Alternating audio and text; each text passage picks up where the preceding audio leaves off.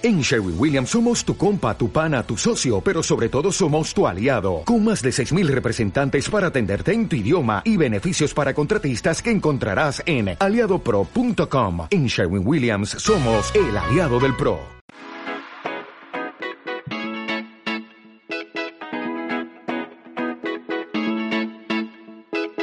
Hola, soy Ana Ibar y te doy la bienvenida a Conecta Marketing Online el podcast donde aprenderás estrategias, técnicas y secretos para vender más gracias al poder del marketing digital.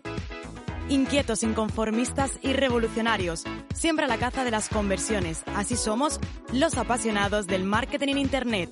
Tú también lo eres. Quédate porque este podcast es para ti. ¿Cómo crear una agencia de marketing digital que sea de éxito? Yo siempre lo digo que el éxito no es un único componente, sino es la combinación de varios de ellos. Y te quiero compartir en este episodio desde la experiencia, porque muchas veces me preguntáis, Ana, ¿cómo hacer una agencia? ¿Cómo conseguir escalarla? Hay algo curioso. Mi agencia Dinamiza Digital es una agencia en la que nuestros servicios están enfocados a publicidad online, pero no hacemos publicidad. Dirás, ostras, ¿cómo es eso? No hacemos publicidad desde Dinamiza porque sinceramente no nos hace falta, tenemos muchos más clientes de los que podemos abarcar, pero obviamente sí que ponemos en marcha estrategias con mi marca e inclusive también lo hemos hecho con la agencia, pero que no dependemos de la publicidad para tener clientes, es algo curioso. Pero eso no significa que no tengas que apostar por ella. ¿Cómo hemos conseguido entonces tener una agencia de marketing digital sin tener que estar anunciándonos continuamente de éxito? ¿Cómo se ha logrado? En primer lugar, una de las claves es la innovación. Nos encontramos continuamente innovando, buscando nuevas soluciones, aportando nuevas herramientas que podemos implementar en la automatización con nuestro proyecto y con nuestros clientes, ofreciéndole nuevas formas de trabajar de manera diaria, que la comunicación sea muchísimo más sencilla. La innovación ha sido clave en todos los procesos. a nivel comunicativo, como te decía, eh, a nivel con los ah, clientes, de ofrecer nuevos servicios, de mejorar los servicios existentes. En segundo lugar, hay que enfocarse en dar resultados. Es súper importante el trato diario con nuestros clientes.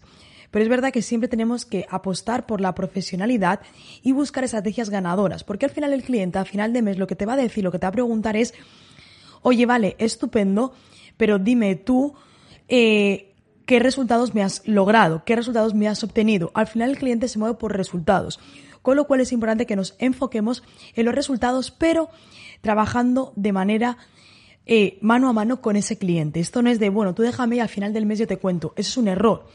Tenemos que trabajar de manera continua, tenemos que trabajar de manera súper cercana y tenemos que trabajar de forma conjunta. Algo también importante, otro punto, protocolos de trabajo. Yo soy una obsesa de los protocolos a todos los niveles y cualquier cosa que te puedas imaginar, acción, tiene siempre un protocolo. Yo siempre digo lo mismo, Tienes que crear una agencia de manera que si alguien mañana está de baja, no vuelve a trabajar, le ocurre algo, lo que sea, que tengas otra persona que tenga todo tan claro en los protocolos que sepa desde el minuto uno comenzar con su tarea, con su trabajo.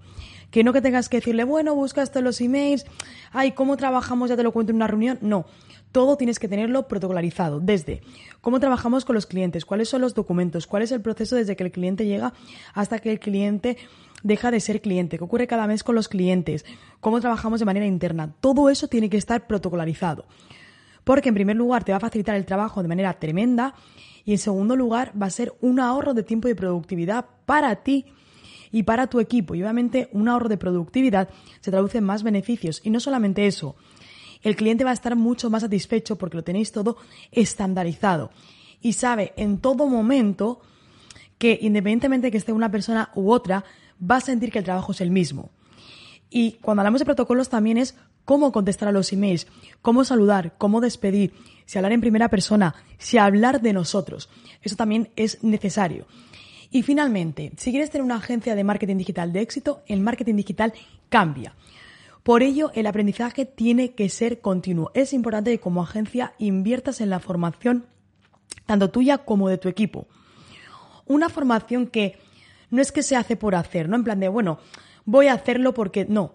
Es que lo que hagas tengas la capacidad después de poder implementarlo en tu agencia. nuevas estrategias, nuevos procesos, formas de trabajo, nuevos tips para explicar. Y esto también puede suponer cambios en lo que ya hay. Una agencia debe ser dinámica, nunca estática, debe estar cambiando, debe estar mejorando, debe estar buscando nuevas soluciones. Quizás hay un protocolo que anteriormente te funcionaba, que ahora no. Hay una forma de trabajo que antes funcionaba, ahora no. Como hay estrategias con clientes que antes te funcionaba y ahora no. Solamente cuando estamos en aprendizaje continuo tenemos esa capacidad de poder encontrar y de poder llegar precisamente a ofrecer un servicio máximo y que nuestros clientes continúen con nosotros en el tiempo. Los clientes buscan ese, punto de innovación y la innovación parte del aprendizaje. No por estar en tu casa de pronto te va a venir una idea, no.